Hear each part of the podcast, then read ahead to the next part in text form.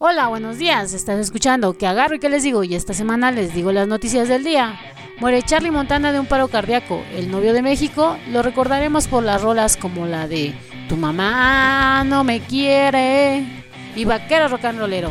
También en esta semana se lanza un nuevo documental del último disco de Gustavo Cerati llamado Fuerza Natural. Cancelan el festival Primavera Son donde ya habían confirmado Nepal Dead, Bauhaus Iggy Pop y muchas bandas más. Otro festival cancelado por el coronavirus. Y por último, un golpe bajo. Kiko Laurerio, guitarrista de Megadeth, declara que su canción favorita es cha, cha, cha, cha, Mechanics de Metallica. Uh, golpe bajo, Derek. Y por cierto, chicos, sigan usando su cubrebocas. ¿No ves en al chico de al lado que va en la combi? Los dejamos con el capítulo número 10. Recuerden, número 10. Lo que pasa es que, que agarra y que me dice, dice, ¿ya estás grabando? Sean bienvenidos a otro lunes de Rock and Roll. Es lo que se llama Que agarro y que le digo. Un podcast donde hablaremos de historias del mundo de la música que se convirtieron en leyendas dignas de ser escuchadas. Y para oír este podcast les recomendamos una cheve en la mano, o vodka, o tequila, o for loco. For loco, patrocinamos. Hola Alicia, ¿cómo estás? ¿Qué tal tu semana? ¿Cómo llevas el coronavirus? Pues con mucha precaución, con un cubrebocas siempre a mi lado, no puedo entrar ni salir a ningún lado si no tengo un cubrebocas, así que bien, bien, aquí este, disfrutando de un poco más de este tráfico que se aglomera cada día más con esto del según semáforo rojo y yo veo mucha gente afuera, pero bueno, bandita, solamente cúbranse. así que como, como dicen, pónganse condón. Ah. El condón de la boca que es el cubrebocas. Y sí, eh, bienvenidos a esta nueva normalidad, como que me siento más normal, más nuevo y más normal. Entonces veo el, el mapa que es casi todo rojo sangre, excepto Zacatecas, que es como naranja, que digo, está culero, pero el color naranja, no Zacatecas, por no lo visitado. Y es interesante porque se supone que el gobierno del estado dice que solamente hay cuatro semáforos. El rojo, el naranja, el naranja, sí, el naranja, el verde y el blanco. Y Zacatecas creo que es más como que... Naranja, ¿no? Nosotros, toda la República está muy rojo, rojo sangre, rojo ahí, rojo menstruación y como que Zacatecas ya es con tampón, pero algo así. Y pues digo, ya sé que este capítulo debió haber salido el lunes, pero curiosamente quisimos dejar esperar este a que empezara el mes porque dije, junio, sorpréndeme. Y joder, la chingada nos sorprendió antes de entrar de lleno a la música. Este, pues espero que hayan visto las noticias. No voy a ser muy explícito en todo lo que está pasando con Anonymous y lo que pasó en Minneapolis, pero cerdos, malditos cerdos. Pix policías y el abuso policial. Sé que a lo mejor esto lo ven muy lejano, pero acuérdense cómo le tienen miedo cuando los para una patrulla. Entonces ya lo que he notado es que ni siquiera cuando los grabas eso ya no los detiene. Antes eso los detenía, les daba miedo que los grabaras. Ahora les valen madres.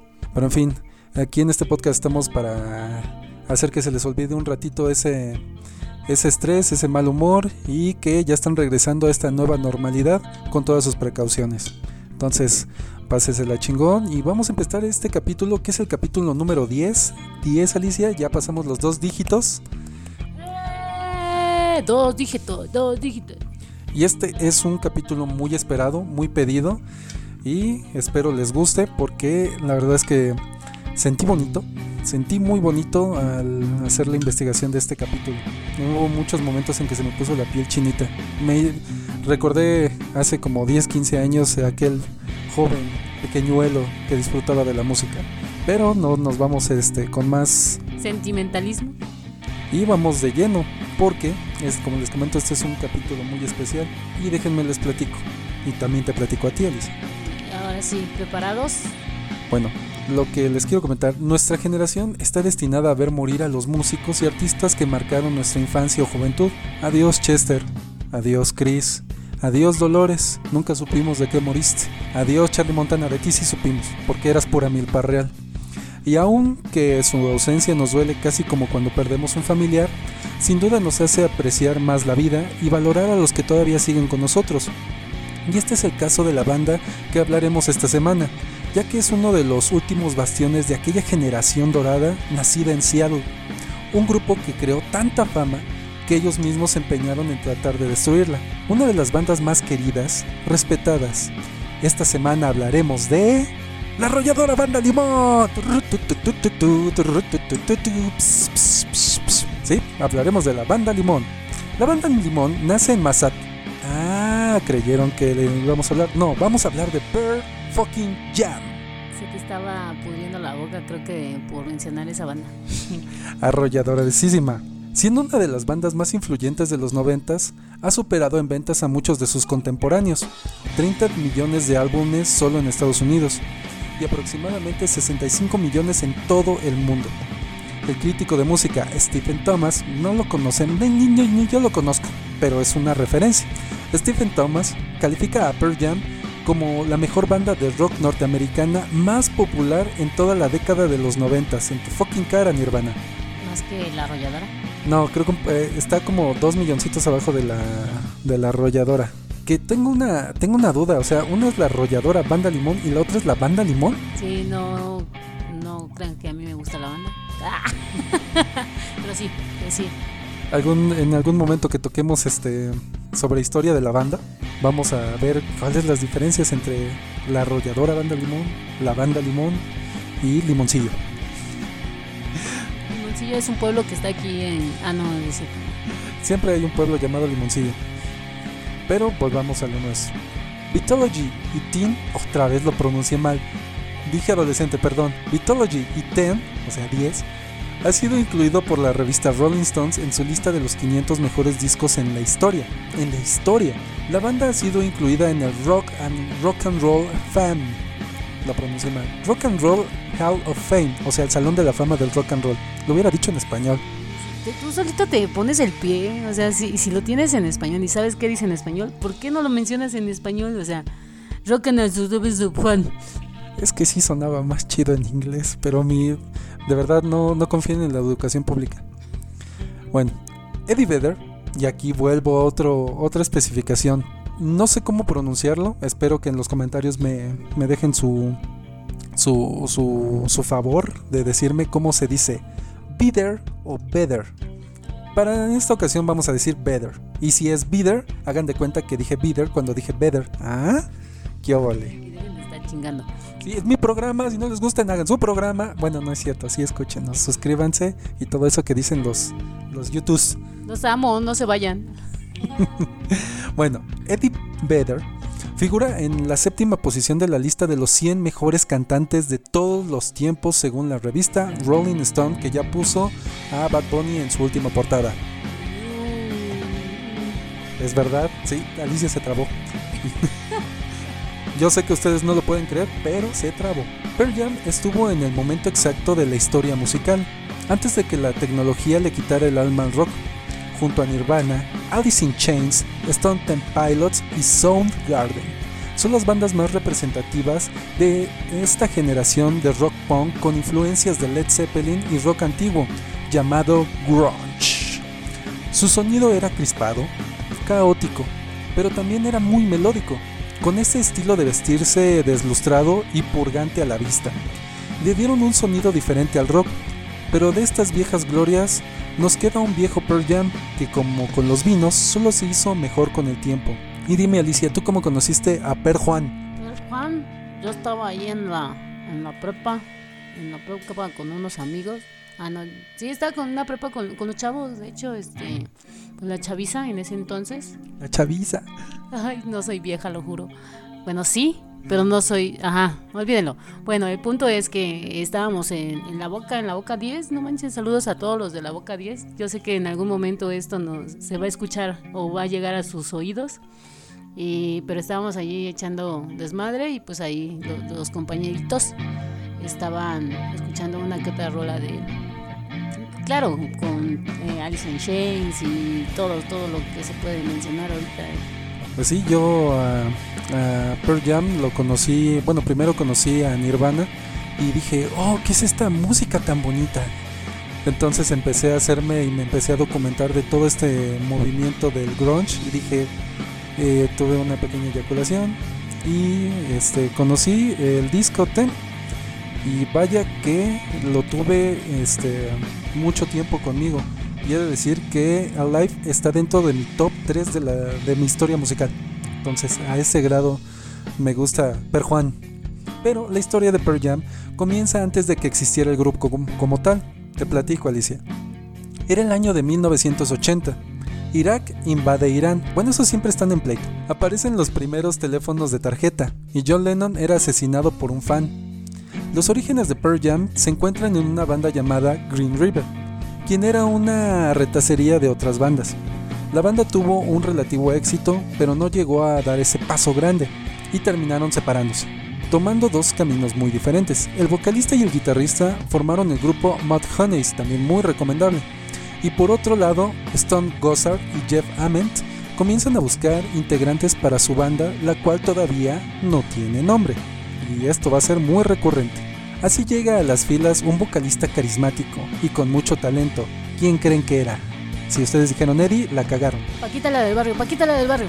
Ah, esa pinche Paquita es puro amor y hardcore. Es la, esa es la única que no le tengo rencor. Paquita, pégame. Bueno, no era Eddie. Se llamaba Andrew Good. Después llegaría el guitarrista Bruce Fairweather. Y para esto me, me, cagué mucho de la risa porque me imaginé en español, o si, fue, si fuera mexicano, sería Bruno Hada de Agua. Déjalo, déjalo, déjalo en el Sí, Hada de Agua.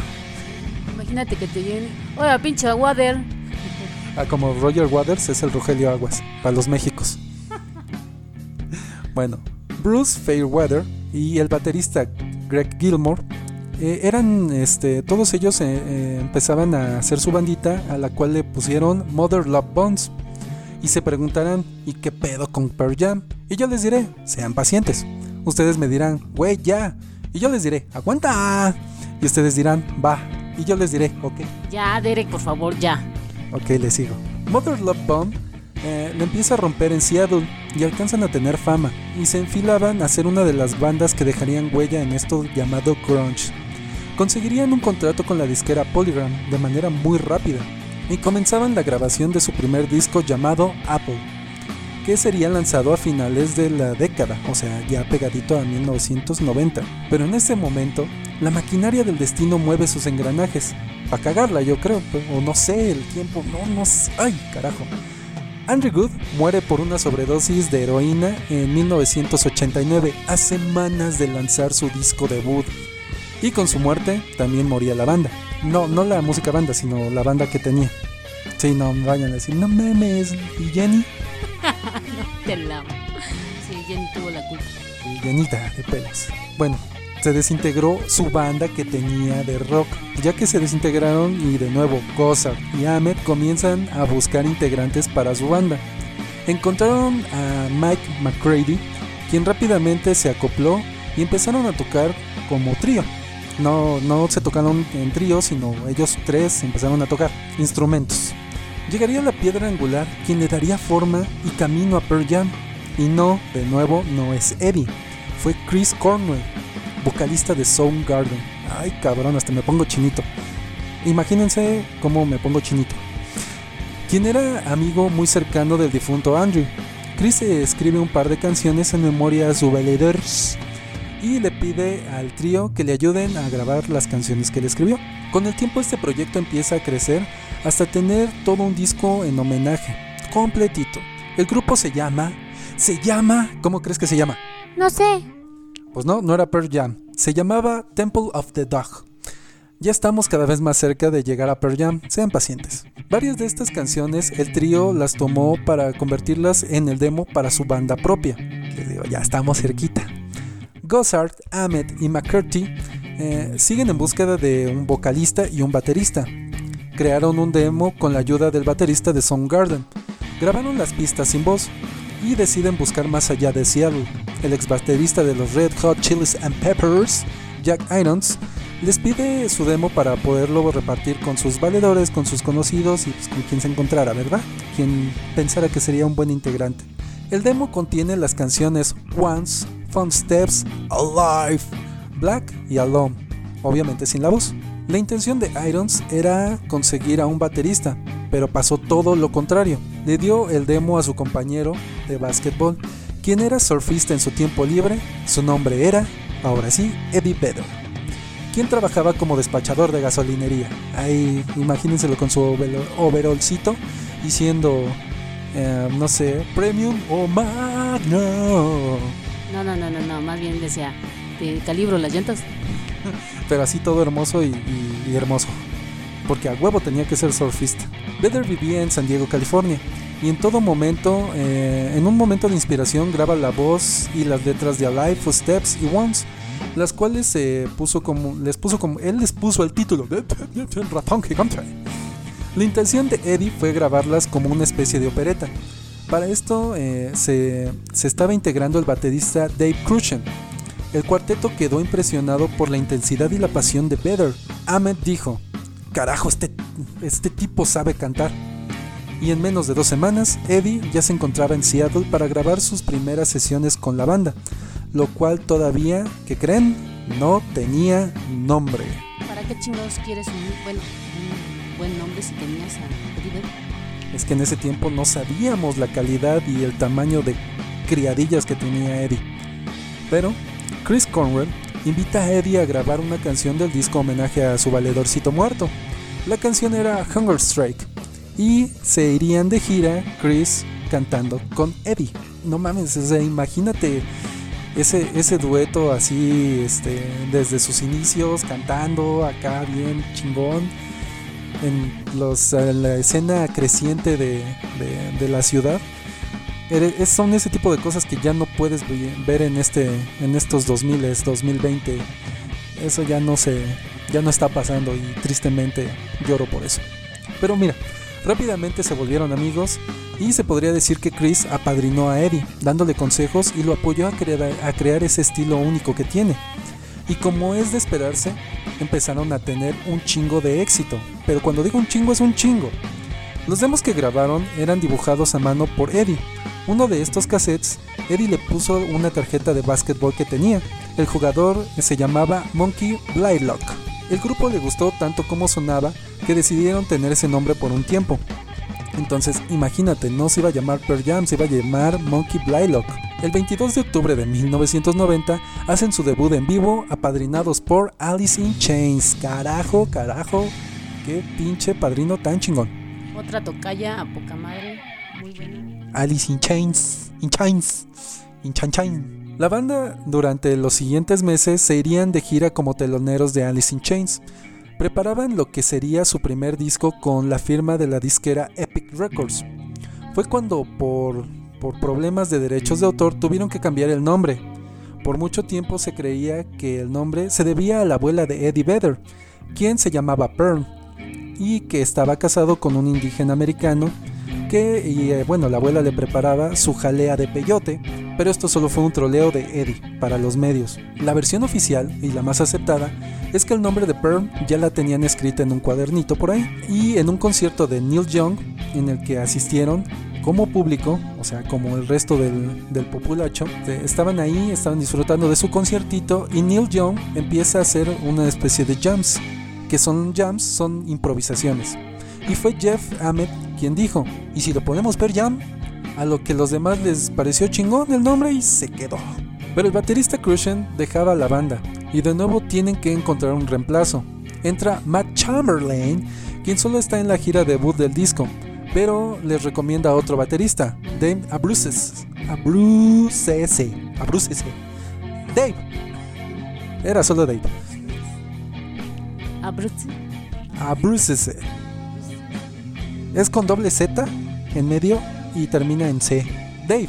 Así lo vamos a dejar. Como Dave. El David quien solo estaría con la banda por dos discos. El 27 de agosto de 1991 fue lanzado el disco Ten, o sea 10, o sea nacos. Este nombre es en honor al jugador de básquetbol Monkey Blylock, que siempre jugaba con el número 10, y la canción Alive es lanzada como sencillo del álbum. Y la historia de la canción Alive se puede decir que es autobiográfica de Eddie. Vamos a investigar de qué trata esta canción. Es la historia de un niño con un pasado traumático al que le confiesan que su padre pues no es su papá y que su verdadero papá estaba muerto cuando él tenía 13 años, estaba agonizando cuando él tenía 13 años. Pierde el control y culpa a su madre. Se vuelve todo pinche loco. La historia detrás de esta canción es que Eddie la vivió de primera mano, literalmente. La madre de Eddie le confesó que, había, que se había divorciado de su padre biológico cuando él tenía un año de edad y que él que y el que creía que era su padre no lo era. El querer conocer o saber dónde estaba su verdadero padre, le confiesan que se había muerto unos años atrás. Esto marcó a Eddie y al componer la canción en las partes del coro cuando él canta Alive, él se refiere al dolor de estar vivo, pero su letra la mayoría de los fans lo tomaron como superación, como de que pues, todo está bien y vamos a vivir. Eddie agradece que hayan malinterpretado la letra y que por ello se este, les haya ayudado a superar momentos muy difíciles. A él le dolió y él se refiere a, pues sí, tú ya estás muerto, tú no sientes nada, pero yo quedo con la carga porque estoy vivo. Y suena el coro. Ah, qué chingón. Y la verdad los demás lo entendieron como que, ay, sí duele, pero hay que estar vivos y todo va a estar bien. Bueno, por, por lo menos ya les dio esperanza, ¿no? Aunque no fue su intención, pero si no hubiéramos tenido muchos suicidios este, en ese mismo día. No, porque te moriste. Sí, pues, realmente está, estaban hechos de otra manera porque, híjole, como hablamos en el capítulo pasado sobre la censura, es que la canción me dijo que me suicidara. Y no seas pendejo, neta. No mames, la canción no te está diciendo suicídate. Lo toman de manera muy literal. Pero en esta ocasión salió bien porque pues malinterpretaron la letra y y pues la canción me ayudó a superar. El disco 10 pega con tubo, ya que de pasar de ser teloneros todo en 1992, es que va a decir 2000, se la pasaron de gira entre Estados Unidos y Europa. Fue tanto su éxito que tuvieron que suspender una, un par de presentaciones porque esperaban 25 mil personas. Pero no fue así, fueron muchísimas más. Fueron tantas personas que fue imposible contarlas el lugar se vio superado por mucho. También en este año graban su sesión Unplugged, que ay carajo está muy bueno. Que por cierto, en la encuesta que hicimos en la semana, eh, ganó, ganó el Unplugged de Pearl Jam sobre el de Nirvana. Oh yeah, sí, tiene sus méritos. Después de esto, su fama se multiplicó por 10, o sea, por 10, o sea, el disco, ¿eh? ¿Viste? Metió un chiste ahí orgánico. Regresaron a dar gira por Europa dando conciertos para miles y miles de personas. Mínimo metían 50 mil gentes, mínimo, mínimo. Fue en esta etapa que se dan cuenta que la fama es una perra, ya que en las presentaciones en Estocolmo unos fans se metieron al camerino y le robaron sus cosas, incluidas un blog de notas de Better, la cual tenía posibles canciones. Sus mismos fans le dieron en la torre, pero bueno, creo que llega tanto el fanatismo de que la neta, no manches, imagínate que tener una eh, libreta de Eddie Vedder escrita por sus canciones, ¿cuánto no valdría? O sea, esta es la letra del Vedder y aquí yo tengo unas canciones. Ah, ¿se acuerdan de las canciones que dijo el Derek? Escritas por el Vedder. Algo así, algo así, este, entonces van a valer milloncitos cuando realmente este se muera y salgan ese. Bueno, primero que nada estaría en la cárcel, ¿no? ya no sé. Pero Eddie nunca se va a morir jamás, jamás. Él siempre va a ser eterno. Ya, ya basta 2020 de arrebatarnos gente. Pero en fin. Sí, como menciona Alicia, este, lo que se robaron estos cabrones era oro puro. La intención de Eddie con estas canciones es ya no, ya las dejó ahí, las dio por perdidas y se puso a escribir nuevas para que estos cabrones no se quedaran con, mira, tengo lo que lo estaba inspirando, entonces se dedicó a hacer otras canciones. En agosto de 1992 lanzan su tercer sencillo, sencillo llamado Jeremy, el cual también eh, graban un video y también les trajo inconformidad para la banda, ya que no les gustaba que MTV se enfocara en lo visual y ahí sí, perdóname Pearl Jam, la cagaste. ¿Quieres que MTV, la que se dedica a hacer videos musicales para que los transmitan por la tele, no se enfoque en lo visual? Te mamaste. La neta te mamaste. Y pues que se enfocaban en lo visual y no en la propuesta musical. Aparte querían censurar la canción. Esto hizo que la banda ya no quisiera grabar más videos, ya que no querían que los conocieran por los videos, sino por la música. La letra trata de una triste, muy triste historia, de Jeremy Wade Bell, un chico de Texas que el 8 de enero de 1991, a los 16 años, se suicidó en frente de sus compañeros de clase.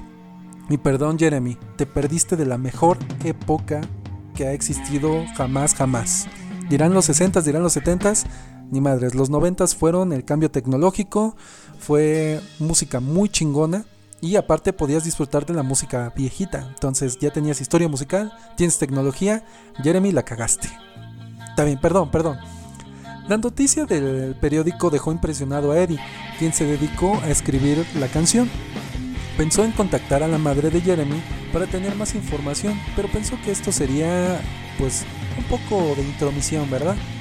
Pero esto resultó ser un error. La cagaste Eddie, tú también. Ya que la madre de Jeremy y una de sus compañeras de colegio dijeron que la canción no era apropiada para la memoria de Jeremy y que la historia no era precisa. En 1993 se pasaron de gira como teloneros de U2 y Neil Young. Esto elevó aún más la popularidad, lo que ponía muy incómoda a la banda y sobre todo al sensible Eddie. El 19 de octubre sale un segundo álbum de estudio llamado BS o Versus. Y es obvio en que se inspiró la banda para hacer este disco. La banda está, se le oye muy furiosa, sobre todo con los medios, y sus canciones son una crítica hacia los mismos. Y no solo de las canciones, cada vez eran menos las entrevistas que daban y cuando lo hacían, lo hacían de mala gana. Los reporteros decían que se les recordaba mucho a Led Zeppelin, a quien les gustaba ignorar a la prensa y llevar la música directamente a la gente. Y así fue hasta el 2003, o sea, maltrataban a la prensa hasta de los 90, a principios de los 90 hasta el 2003, cuando por fin dieron una conferencia de prensa en la Ciudad de México. México, ¿eh? te destacas por fin en algo. Llegamos a 1994, cuando la banda entra en el periodo llamado No. Es que me acordé de la película de Planeta de los Simios, cuando agarré el No. Está bien. Como que te proyectes un poco de solamente puedo decir eso.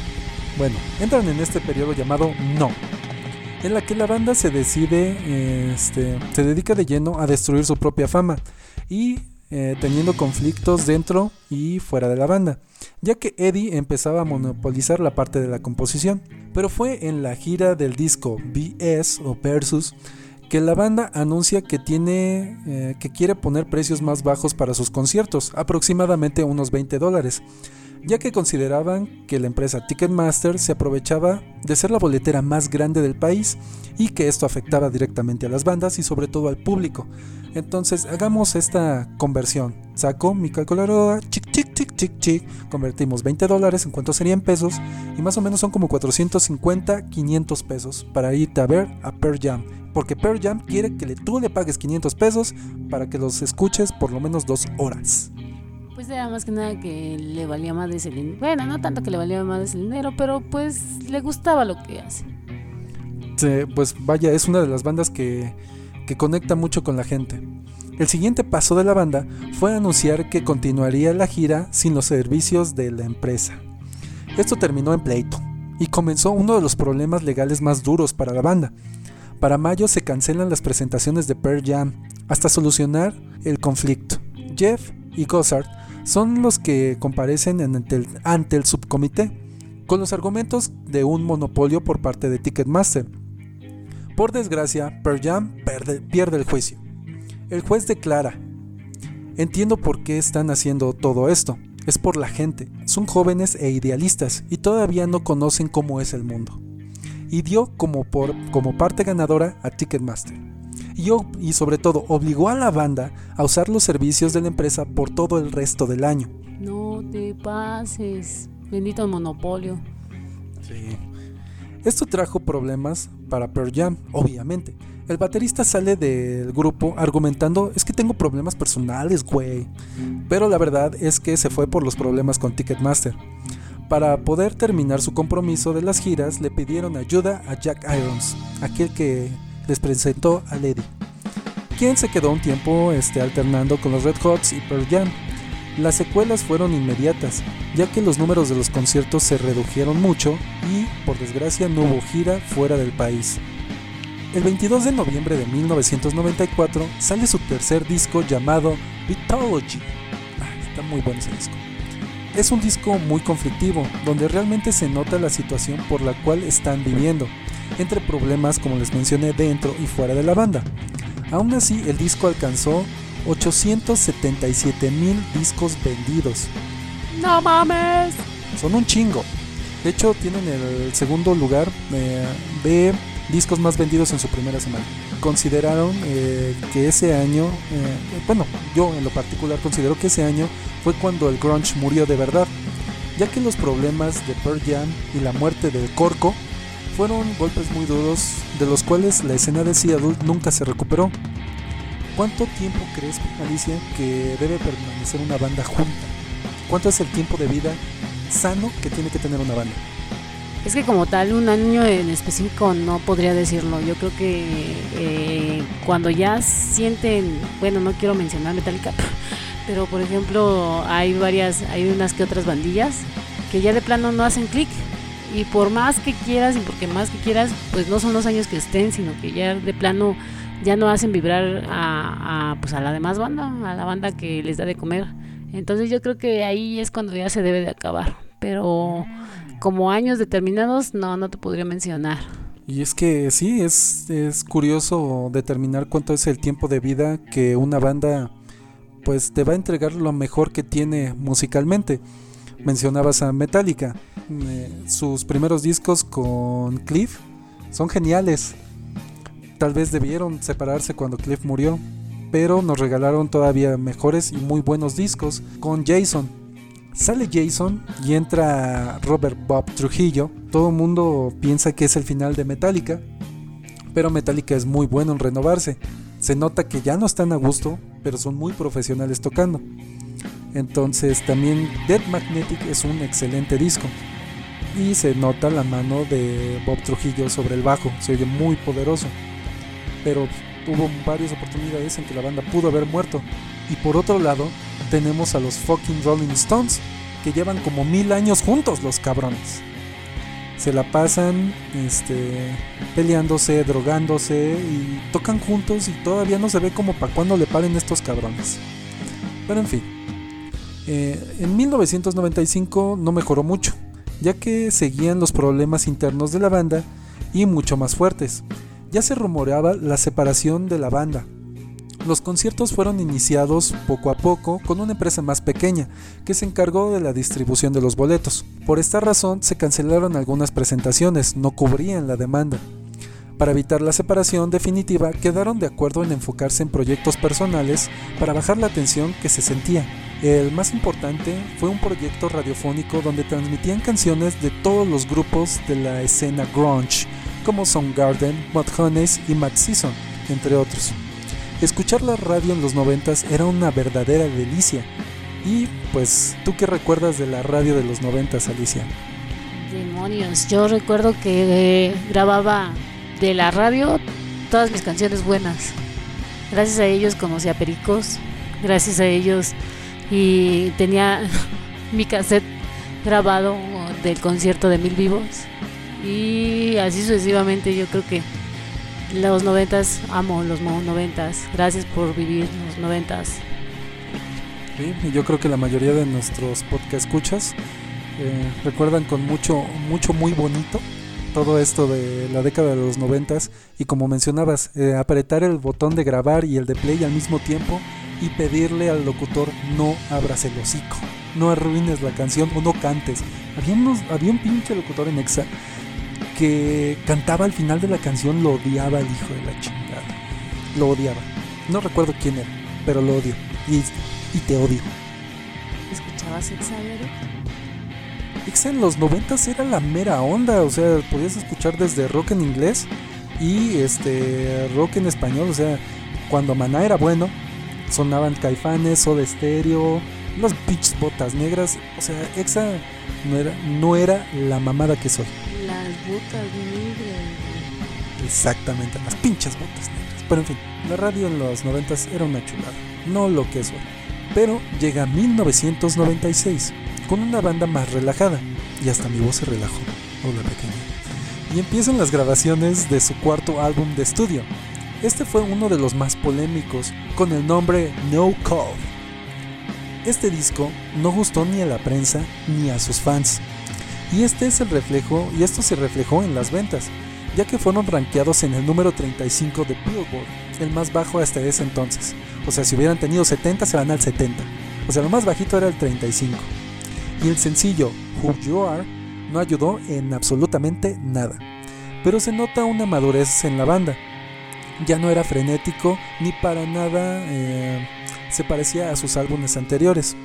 Teniendo letras más espirituales y más tranquilas, este disco es más un salto de fe o tal vez suicidio para la banda.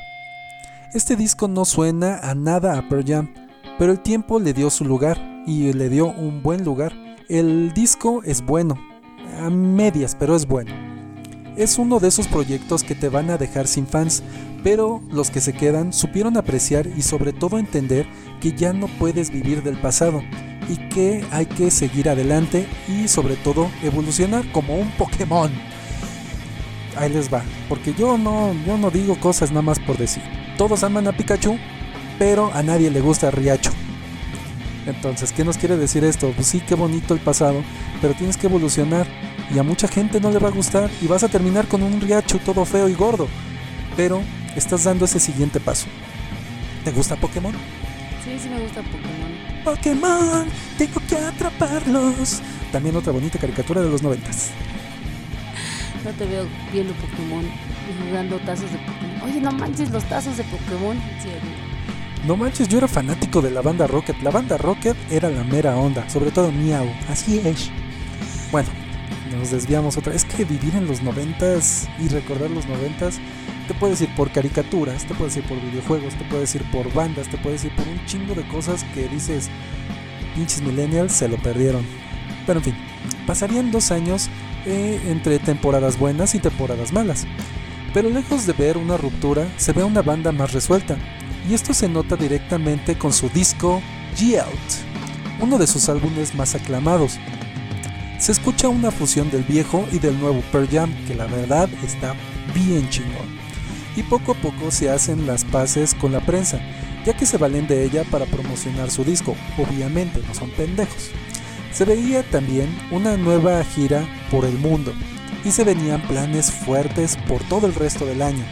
1998 era el año del regreso de Per Juan, a lo meritito grande. Pero la vida es una perra. De nuevo se quedan sin baterista, ya que Jack Irons deja el grupo por cuestiones de salud. Y entra al rescate Matt Cameron, que se quedó sin chamba, ya que Garden se separó un año antes. Y después de 6 años, 6 larguitos años, Pearl Jam hace un video para la canción Don't Evolution, baby. Y carajo, qué buena canción. Oh demonios, qué buen video. Donde vemos lo podrido y lo que es capaz el ser humano. También, casi de inmediato, hacen un disco navideño. Sí, Pearl Jam haciendo canciones navideñas. Para sus fans, siendo la canción de Last Kiss puesta en el radio casi todo el día para que ubiquen esta canción, y aquí en los Méxicos ustedes la conocen porque César Costa, creo César Costa la canta, y es la de ¿Por qué se fue y por qué murió? Y ustedes no me ven, pero estoy bailando. Tengo a Alicia como testigo de que me vio bailar la canción. Bueno, bailar, más o menos como que intentó bailar. Muy a bote. Sí, sí, sí, está muy buena esa canción. De hecho, no, ¿No es de una película? Es que esa pinche canción pegó con tú, o sea, realmente la canción la escuchabas y la veía, o sea, es tan buena la canción que todavía si la ponen ahorita, es más, los espero, vayan y póngala. Sí, ¿cómo se están? Sí, bien, bien. Sí, todos bien. Sí, ya, ya regresaron, ya la escucharon. Pues miren, la canción está muy chingona. Ahora imagínense esa chingonería de canción con la voz de Eddie suena tan deprimente y tan, y tan lastimera que conmueve hasta las lágrimas. De verdad, la canción en inglés se llama Last Kiss. Entonces búsquenla, neta está bien chingona con su voz, hasta me puse, ay, ñañita, qué chingón. Con el cambio de siglo vino un disco más. Este llevaría por nombre Binaural. Y como siempre, disco nuevo, gira nueva. Este disco difícil es muy difícil de resumir, ya que no pasa nada extraordinario. Tal vez para otras bandas sería uno de sus más grandes discos, pero no para los estándares de Pearl Jam. Para esas fechas, Teen seguía vendiendo y vendiendo y rompiendo, bueno, vendían un chingo, pa' pronto. Tenían muchos récords por ventas. Pero este disco, cada quien escribió sus canciones por su lado y trataron de juntarlos, o sea, cambiaron la fórmula. Y ellos mismos reconocen que esta fórmula de veritas no les funcionó, porque pensaban que sería más exitosa, esperaban algo mejor de ellos mismos. lo, más chingón del disco es la portada, ya que es simplemente genial, es una explosión de supernova, y la verdad está bien bonito. Sí, sí, estoy, estoy muy emotivo, yo creo que es mi capítulo más emotivo. Derek, ¿no andas en tus días? Te veo muy florecita, rockera, tú te lo buscaste. Es que sí estoy en mis días, pero en mis días de Pearl Jam. ¡Vámonos! ¡Qué bien bajado ese balón! Pero todo parece que ese año pasaría tranquilamente. Pero el 30 de junio ocurriría un accidente que marcó a toda la banda. En un concierto en Dinamarca, la gente empieza a avanzar hacia el escenario aplastando a la gente contra las barras de contención. Pearl Jam tenía asientos de primera fila para ver cómo nueve personas morían aplastadas. Viendo su sufrimiento, Eddie paró el concierto y les pidió a todos que se hicieran para atrás, pero todo fue en vano. Eddie empieza a llorar de la impotencia. El daño psicológico que causó en la banda los cambió para siempre. La banda asistió a los funerales y se acercó a la familia. Pearl Jam fue más estricto en las medidas de seguridad y empezaron a tomarse más en serio la cuestión del activismo. Justamente en ese concierto, una hora antes, recibió una llamada de la esposa de Chris. Eran los dos, pero la que estaba hablando era la, esposa. No vayan a pensar, uy, ahí había, había cosa. Le daban a Eddie la noticia que había nacido la primera niña de Chris. Chris ansiaba mucho tener un bebé. Eddie estaba muy feliz, declararía. Y unas horas más tarde ve el otro lado de la moneda. Tuvo que recibir terapia psicológica y la prensa los acusaba directamente de incitar el desorden y por ello las muertes. Y por eso desde ahora lo vamos a llamar Eddie el Sensible. El tiempo pasa y todo parece ir bien para la banda. Y el 19 de abril se hace pública la muerte de Lane Stanley. Estoy llorando. Y esto le duele mucho a la banda, otra vez. Y en especial al más sensible, el Eddie. le compone una canción, la cual se refleja el dolor de la pérdida de su amigo. La canción se llama 42002, que es el día en que a él le dan la noticia que se muere. Pues vaya, eh, la canción es rock, es, la canción es rock, es rock balada, pero teniendo el antecedente de la muerte de Lane Stanley, tiene ese plus que te, hace sentir un poquito más, más chillón. Esa es, la, la palabra. Entonces la mejor forma que tuvo Eddie de recordar a su amigo fue haciéndole esta canción. Y vaya que Eddie es sensible. Nos, como dice Alicia, nos salió florecito. Pues sí, la verdad, escribir tan chingonas canciones tenía que tener algo de sensibilidad Sí, sí. Punto. Es, es buen punto. El 12 de noviembre se lanza Riot Act. Este disco es completamente experimental ya que incursionaron en teclados y voces diferentes. O sea, ya no era sino ya decían, pues, ¿y ahora qué? Ya me cansé de...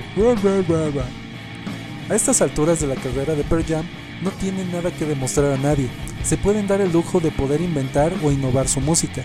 Ya tienen su historia y sus fans son fieles seguidores. Este disco no fue un éxito de ventas y tampoco fue un disco memorable, pero es un disco que cumple pero lo que la mayoría no sabe es que este disco está inspirado en la muerte. Eddie eh, al escribir recuerda la tragedia en el escenario que vio directamente y también la partida de su amigo. Por esos factores este disco es único, ya que escuchamos esa nostalgia y tristeza y, esas, y es ese, ese, ese saborcito que le da especial agrado a todo este álbum. Vaya, sí, estoy, estoy muy feliz y emotivo por, por hablar de Pearl Jam. Y con disco nuevo, ¿qué creen? Gira nueva. Pero parecería que Pearl Jam se empeña en acabar su fama. De nuevo empezaron a integrar protestas en medio de los conciertos. Y esto no le gusta a la gente. Parece que la banda se estaba desvirtuando y utilizaban su influencia para mandar un mensaje político. Pero los fans sentían que dejaban de lado la música en un concierto en Denver, Eddie se le ocurre quemar, o sea, la gran idea de quemar una máscara del presidente Bush. Esto causó la ira del público y empezaron a abandonar el lugar. Estaban vaciando el escenario nada más porque Eddie se le ocurrió quemar una máscara. Los fans ya estaban cansados de discursos políticos, ellos solo querían rock y Pearl Jam no se lo estaba dando. Por suerte la banda aprendió. De estos errores empezó a darle un plus a sus conciertos, shows de casi 30 canciones, promedio 3 horas y media. Cansado para estar algo escenario. Y pon tú, o sea, y dos, tres días después otro concierto, la siguiente semana otro concierto de 3 horas. Aparte de esto, tenían previos acústicos para los fans y pisaban por primera vez la Ciudad de México. El 2 de mayo de... Otra vez regresó el gangoso. El 2 de mayo del 2006 lanzan su octavo disco con el nombre homónimo. Y no se llama homónimo el disco, o sea, se llama Pearl Jam. Homónimo es que trae el mismo nombre. O sea, chingada.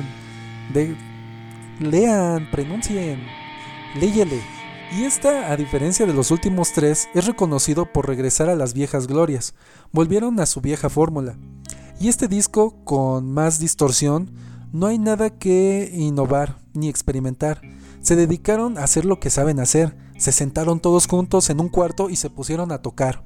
El resultado fue una maravilla de disco, aunque no dejó de lado la crítica social como en Worldwide, Suicide. Ay, pinche inglés que habla de la guerra de Irak. Pero lo más importante es que Pearl Jam regresó de la mejor forma que se puede. El 2009 lanzaron Backspacer. Este disco nos muestra una combinación de punk rock, new wave, pero con guitarras más electrificadas y muy psicodélicas y espaciales, o sea, muy viajesote. Bien viajadas. Más parece que está friendo bisteces, pero ella lo que le trató de hacer es que le estaba dando un jalón al churro. Es que el mío tenía aceite. ¿Eh? ¿Dónde tenías el aceite? Bueno, en cuestión las letras son más profundas en un sentido de amistad perpetua. Todo el disco es un viaje por varios estilos musicales. Como pueden pasar a un estilo tipo Beatles, al siguiente suena un cyberpunk melódico muy agradable Pasan un par de años. En el 2013 las lanzan Lighting Bolt, este siendo el décimo disco de estudio. Nos vamos a encontrar rock furioso made in Pearl Jam, o sea, hecho en Pearl Jam. Estos temas como Get Away y Mean Your Mains son a lo genial, como My Father's Son. O sea, les estoy recomendando estas tres canciones de este disco que en mi parecer son lo más chingón que sacaron. Típicos temas que siempre se han hecho reconocibles al estilo de la banda. El resto del álbum es más variado. La parte central del álbum ofrece más melancolía y tranquilidad. El grupo se pone pues ñoño y algo aburrido, la verdad, la verdad. Sinceramente, a mi entender, solo son temas de puritito relleno. Las canciones que les mencioné son las chingonas. En el 2007, no, 2017, otra vez. En el 2017, sin duda fue el año en que quedó en la mente y en el alma de la agrupación. Y aquí tomo un respiro y... Ah, todo está bien, todo está bien. Lo puedes hacer. Es que ya estoy chillando porque sé lo que viene. Se viene la muerte de Chris Cornell. Afectó duramente a la banda tanto que atrasó años el lanzamiento de su último disco, y cuando digo años son un chingo de años. Pero a nadie le afectó tanto como Eddie el emocional. Cualquiera pensaría que la muerte, quien fuera su mentor y principal personaje en la vida musical de Eddie, actuaría de una forma inmediata, pero reaccionó de manera muy extraña. Simplemente se negó a aceptarlo, para él no había pasado, y continuó como si nada, al grado que ni siquiera se presentó al funeral, no podía entender por qué se había quitado la vida. Simplemente lo afectó tanto que no supo qué hacer y su cerebro quedó en pausa.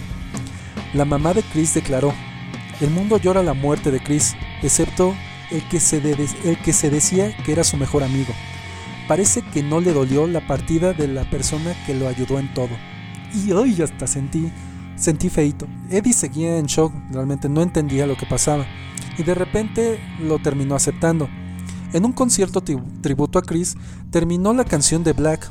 Eddie se puso de rodillas y se puso a llorar. Dio gracias a Chris por todo. El público no se lo esperaba. Y la verdad, hasta me puse... Alicia, descríbele cómo estoy ahorita, veme mis ojitos. Quiere chillar, cosita. Era su mejor amigo. No mames, o sea, si me muero, vayan a mi, funeral, a mi funeral, culeros. ¿Eh? Y, y lleven helado. sí, bastante. Abril se lo comerá. Y ok, este es un mensaje directo para ti, este Beto Betrucci. Ya te lo dije, en mi funeral o cuando me estén cremando, vas, agarras la pinche guitarra y vas a tocar Fade to Black. Me vale merga, merga, así como el Ferras. Que mis papás te digan, no, es que como crees, me vale verga. Yo quiero que sean esa canción mientras me están enterrando o me están cremando. ¿Sale? Y si no lo haces, voy y te asusto, cabrón. Pero en fin. Pasaron siete largos años. Siete larguísimos. Y y anchos. Anchos, esa es la palabra. Años, es que no encontré otro sinónimo para decir largo. Ah, sí, mi pene. Sí, su pene. Es que lo traigo de fuera en estos momentos. Papá, no escuches esto. Pearl Jam se tomó las cosas con calma. Uh, y con calma que se lo tomó. Y en el 2020 llega Giganton. Con este disco componen el camino. Ya no es que voy a experimentar y a mi parecer no hay canción mala en todo el disco. Al escucharlo desde la primera canción se enchina la piel. Los años no pasaron en balde y cada canción es una obra maestra. En resumen, escuchar este disco es como platicar con un amigo que no has visto en mucho tiempo. Es agradable de principio a fin y es simplemente precioso. ¡Mi precioso! Me imaginé como Gollum. Gollum, Gollum. Ok, sin duda Pearl Jam vivió muchas cosas, pero fue uno de los sobrevivientes de la escena del grunge de Seattle de los 90 La influencia de esta banda es reconocida y respetada.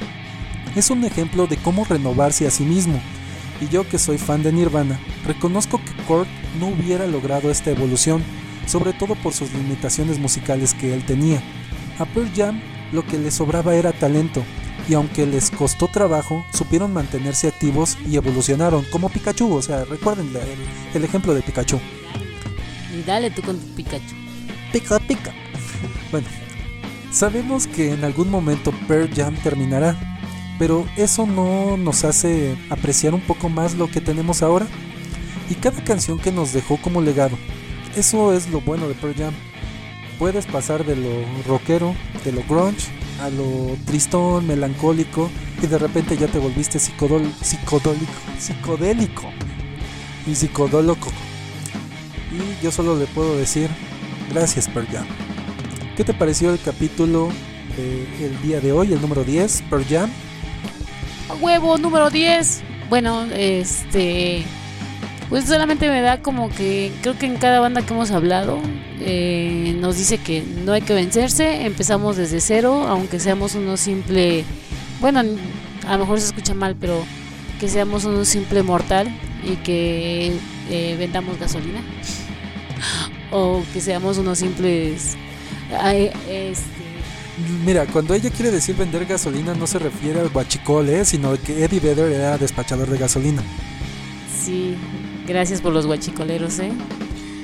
Pero que no, pues no se venzan, ahí pase lo que pase y yo creo que varios de que escuchen este capítulo son amantes de la música y pase lo que pase están ahí tocando donde sea, en casa, en el cuarto, en la calle, cuando se encuentran con los amigos. Sobre todo, aunque digas, oye, es que yo no tengo una banda, Chingo a mi madre si no has agarrado la guitarra de aire y te has puesto a tocar sin guitarra así bien, bien como cuando, cuando eras adolescente. Si no es la guitarra, era la batería de aire, pero tú tocabas un instrumento. Permítanme anunciarle con bombo y platillo la sección más querida y solicitada, que es la de Recomiéndame un disco por Alicia. Cuéntanos Alicia, ¿qué disco nos vas a recomendar hoy? Y en la sesión, recomiéndame un disco, Vision, de la banda finlandesa Stratovarius. Es puro speed metal, virtuoso, melódico. Te da la sensación de cabalgar en un pegaso metálico que atraviesa un arco iris hacia un delicioso atardecer. Es ideal para mover la mata. Canciones como Black Diamond, Forever Free, Estás garantizando que soltarás toda esta atención y cantarás como Timo Cotipelto y sacará tu voz más aguda. Y platiquemos. ¿A qué mundo los llevo este disco? Lo intentó. Yo vi su cara, se esforzó. Y de verdad que si por esfuerzo dieran un 10, saca 20. ¿La sesión queda? Nos pueden encontrar en Facebook como que agarro y que le digo. Y también tenemos un grupo también ahí en Facebook que se llama que agarro y que le digo el podcast. Sí, muy original. En Instagram como que agarro y en Twitter como arrabo, arrabo. que en Twitter arroba que agarro. Arrabo. Arrabo. Bueno, en Twitter nos encuentran como arroba que agarro. Y si nos escuchan por YouTube, suscríbense. Denle like, compartan. Y si no, y si no, se les va a caer. Se les va a caer el rabo, no, el pelo. Si no se suscriben, se les cae el pelo. Y sobre todo, tu crush no te va a pelar. Así que de volada suscríbanse, compartan y todo eso que dicen los youtubers. Y recuerden, un día sin música es un día desperdiciado. Muchas gracias por escucharnos a este capítulo número 10, o sea, TEN, como el disco de Per Juan. Muchas gracias, voy. Y Alicia se acaba de parar de la vergüenza, entonces me despido en nombre de ella. Bye. Dice, no, dice. Ah, no, ya no me dijo nada.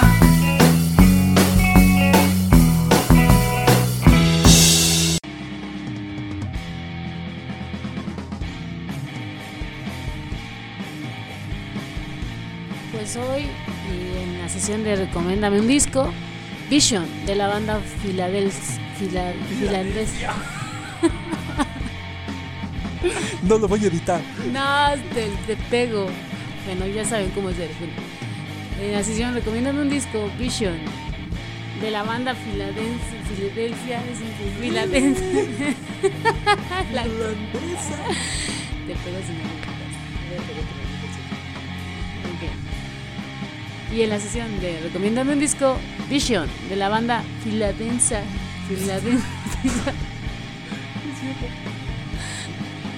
Ah, Filadelfia. Así.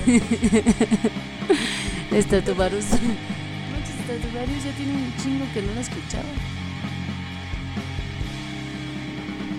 Y se borró todo. 3, 2, 1, te voy a pegar, Derek. Y en la sesión, recomiéndame un disco, Visión, de la banda Filaden. Es que así dice fila. Ah, ya, finlandesa. No.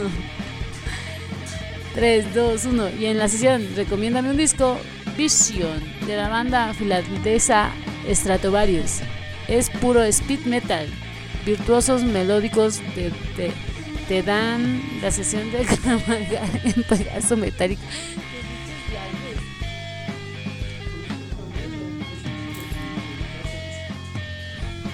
Ah. Y en la sesión, recomiéndame un disco, Vision, de la banda finlandesa Stratovarius. Es puro speed metal, virtuoso, melódicos. Te dan sensación de.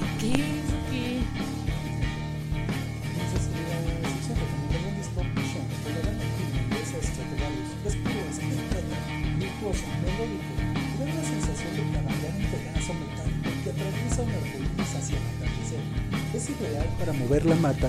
Canciones como Black Diamond o Forever Free están garantizados que te van a hacer mover la mata. Esta y sacar la atención y cantar como Timo Cotipelto. Y sacarás tu voz más aguda y, plati- y platícanos cómo nos lleva el. ¿Es neta, Derek? ¿Por qué no lo redactas bien? Pero tú eres el escritor. Ya no se escuchamos. Yo soy la vocal, él es el escritor. Ándale, mujer. Ah, sí. Dice. Y en la sesión, recomiéndame un disco, Visión, de la banda finlandesa Stratovarius. Es puro speed, virtuoso, melódico. Te da la sensación de cabalgar tucrón, tucrón, tucrón, ah, no, ah, en un pegaso metálico. metálico que atraviesa un arco iris hacia, hacia un atardecer. Maldito Pacheco. 3, 2, 1. Y en la sesión, recomiéndame un disco. Vision, de la banda finlandesa Stratovarius. Es puro speed metal, virtuosos, melódicos, te dan la sensación de cabalgar en un pegaso metálico que atraviesa un arco iris hacia un atardecer. Es ideal para mover la mata. Canciones como Blood Demon o Forever Free